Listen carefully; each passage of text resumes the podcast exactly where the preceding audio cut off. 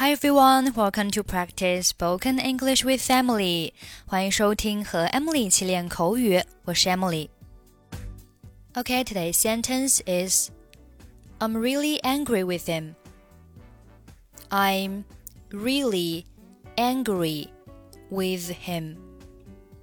I'm really angry with him. Angry, A N G R Y，形容词，表示生气的。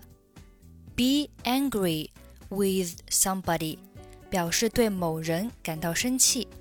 比如说，Are you angry with me for some reason？你是因为某个原因生我的气吗？Be angry about something，表示对某事感到生气。I was very angry about the rumors 我对这些谣言感到很生气。在这句话当中，with 和 him 可以连读成 with him。with him。I'm really angry with him.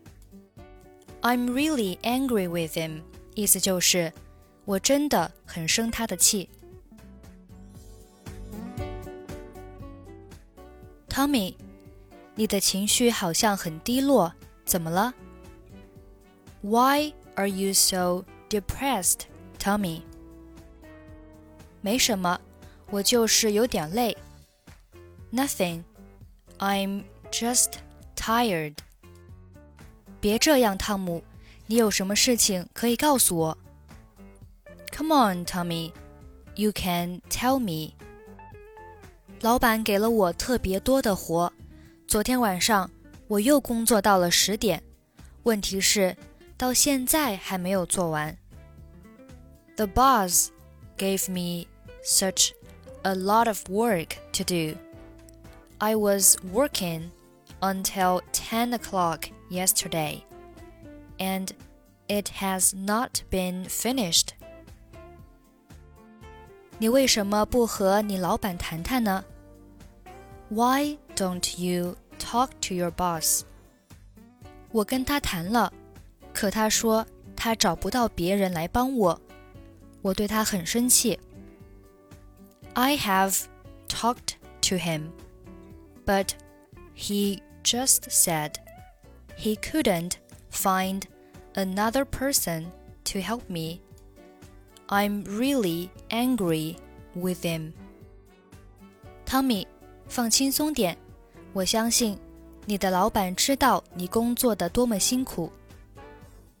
Tommy. Just relax. I think your boss understands how hard you are working. 但愿如此. I hope so.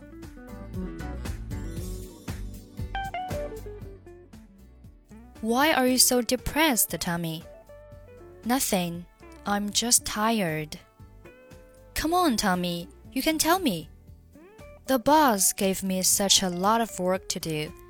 I was working until 10 o'clock yesterday, and it has not been finished. Why don't you talk to your boss? I have talked to him, but he just said he couldn't find another person to help me. I'm really angry with him. Tommy, just relax. I think your boss understands how hard you're working. I hope so.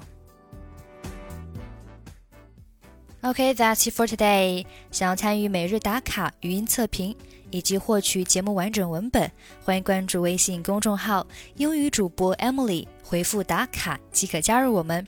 那么，Emily，I'll see you next time. 拜拜。